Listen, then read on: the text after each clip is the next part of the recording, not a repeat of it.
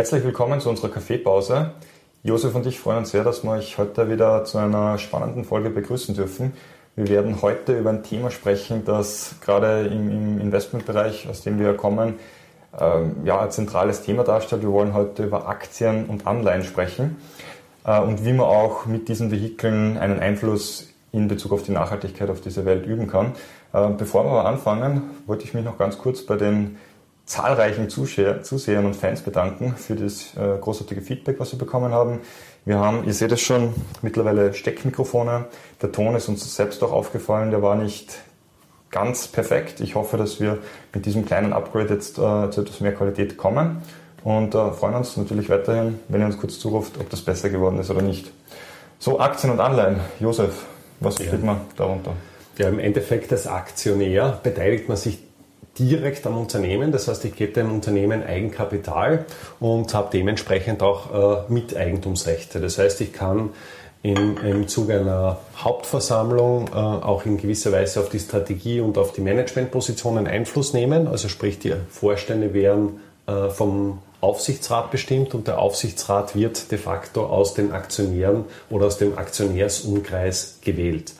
Auf der anderen Seite, was du angesprochen hast, haben wir in der Finanzwelt noch das Thema oder das große Thema Anleihen. Im Anleihenbereich würde ich jetzt einmal ganz grob zwischen zwei Arten unterscheiden. Auf der einen Seite die staatliche Ebene. Dort gebe ich als Investor dem Staat Geld und bekomme dabei, abgesehen vom Jahr 2020, Zinsen zurück. Äh, und äh, habe dahingehend ein, ja, ein Gläubiger-Schuldner-Verhältnis.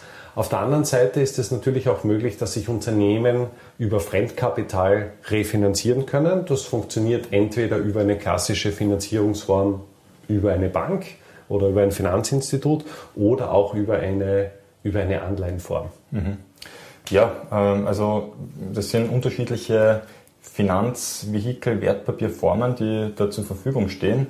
Ähm, und die Frage, die sich aber eingangs stellt natürlich ist, warum überhaupt eine Firmenbeteiligung oder warum soll ich jemandem Geld leihen, um etwas Gutes zu bewirken? Kann ich nicht einfach das Geld nehmen und damit dann etwas Gutes bewirken in Form von irgendwelchen Wohltätigkeiten? Und ja, da kommt man nicht darum herum, über eine goldene Regel dieser Welt zu sprechen. Geld regiert die Welt. Absolut. Es ist einfach so, also dorthin, wo die Gelder fließen, dort äh, wird auch etwas bewegt und man hat eben im, im nachhaltigen Sinne, auch wenn man etwas Gutes tun möchte. Das ist natürlich, das Gutes tun ist jetzt, muss man auch wieder definieren, was man darunter versteht und auch der ökonomische Aspekt ist einfach ein Teil sozusagen dieses Punkt. nachhaltigen Gedankens. Natürlich, also das heißt nicht, dass man einfach nur Geld äh, irgendwo hingibt, sondern also ohne, dass man dafür etwas bekommt.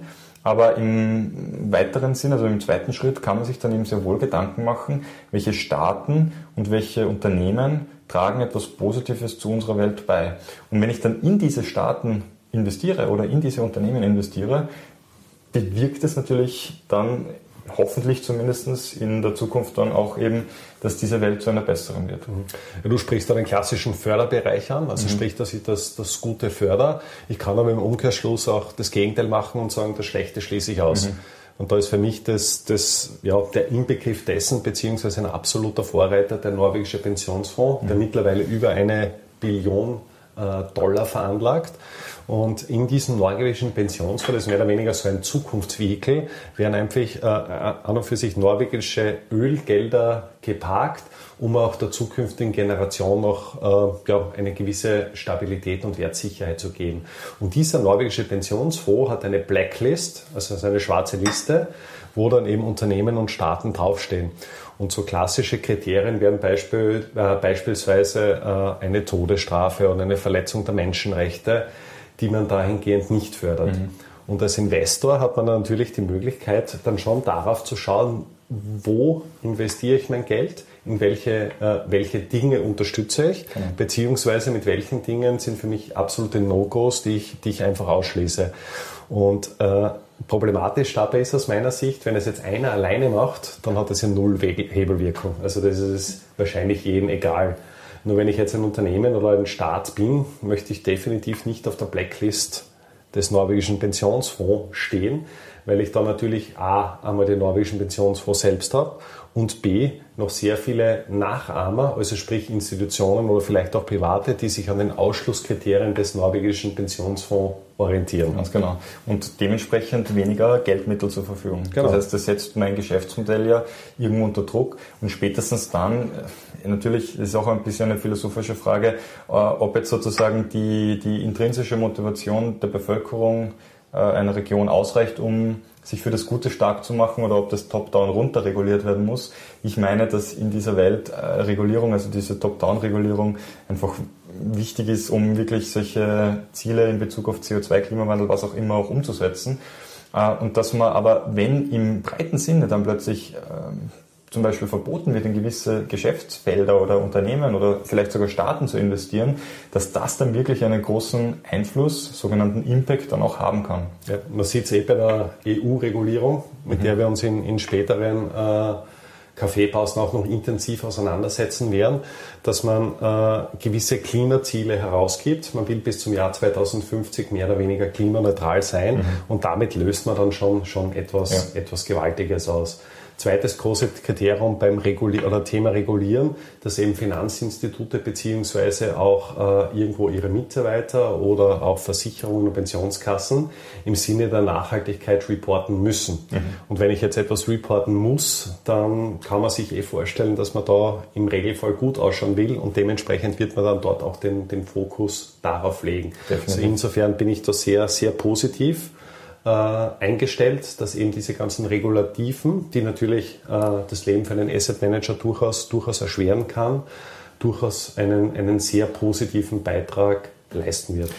Warum wir dieses Thema Aktien und Anleihen nennen, beziehungsweise die zwei Bereiche in den Fokus stellen, liegt daran, dass man bei Aktien oder beim Erwerb von Aktien einen anderen Zugang als Investor hat als bei Anleihen. Den wollten wir auch in dieser Folge kurz herausarbeiten. Wenn ich mich als Aktionär an einem Unternehmen beteilige, dann bin ich eben, wie der Name, oder wie ich, wie ich schon erläutert habe, eben beteiligt am Unternehmen, habe die Möglichkeit, zu einer Hauptversammlung zum Beispiel zu gehen, habe die Möglichkeit auch, mich wirklich aktiv als ähm, Besitz, Mitbesitzer des Unternehmens zu engagieren.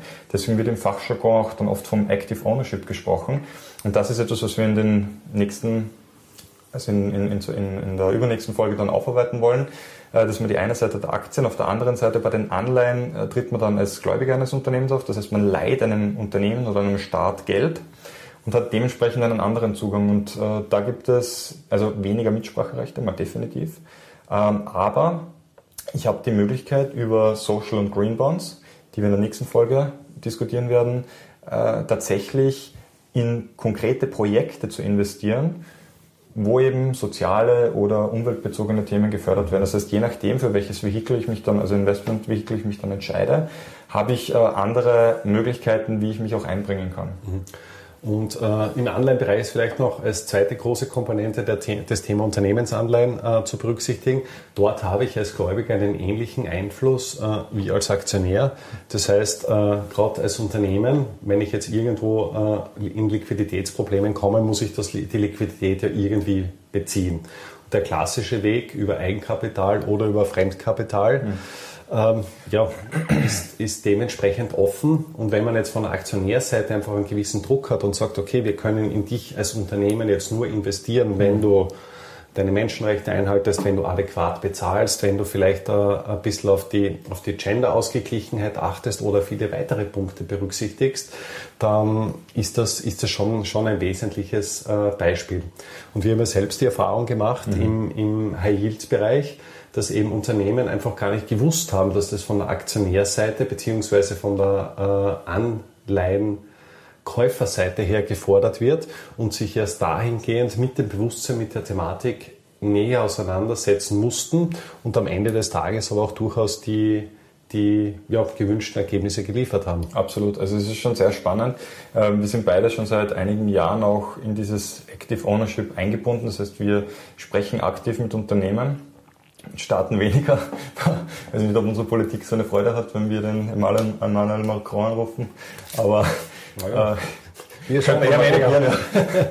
Na, aber, aber gerade Unternehmensseite gibt es da wirklich Möglichkeiten und äh, es ist überraschend, man trifft, ähm, auch wenn man jetzt mit großen Unternehmen zu tun hat, auf der anderen Seite auch nur auf Menschen.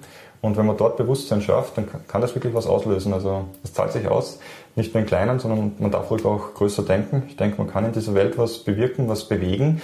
Und eben dort, wo Gelder hinfließen, wird das meiste bewegt, mhm. weil unsere Welt von Geld einfach geprägt ist.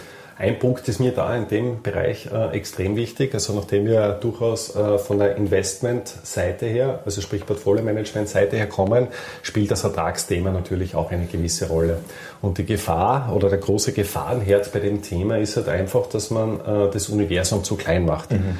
Wenn du dich erinnerst, wir haben da äh, Kriterienkataloge gehabt, wo man bei Emerging Markets Ländern von 150 Ländern kein einziges Land haben, was am Ende des Tages investierbar bleibt. Und da müssen wir uns als Investor dann schon auch die Frage stellen, wo erzeuge ich mehr Schwungmasse, indem ich vielleicht meine, meine Grundkriterien etwas tiefer setze mhm. und dafür aber mehr, mehr Länder zulasse und die Hürden einfach weniger stark halte? Oder will ich jetzt wirklich ein Elfenbeinturm-Denken haben, wo nur wenig Auserwählte die Kriterien schaffen, aber ich de facto kein gescheites Asset Management mehr zusammenbringe? Und das ist genau der Punkt, wo wir stehen. Also äh, man, muss, man muss dann, glaube ich, schon auch äh, versuchen, gewisse Kriterien äh, zu berücksichtigen. Mhm. Und ich bin einfach ein, ein absoluter Befürworter dessen, dass man sagt, wichtig ist vor allem, dass man in, in eine richtige Richtung geht, auch wenn man vielleicht in manchen Bereichen auf einem deutlich tieferen Niveau mhm, mhm. startet. Absolut. Und äh, über das Thema müssen wir uns noch weiter unterhalten. Das werden wir heute nicht mehr in diese Folge reinpacken, weil es sonst zu lang wird, aber extrem spannendes, wichtiges Thema.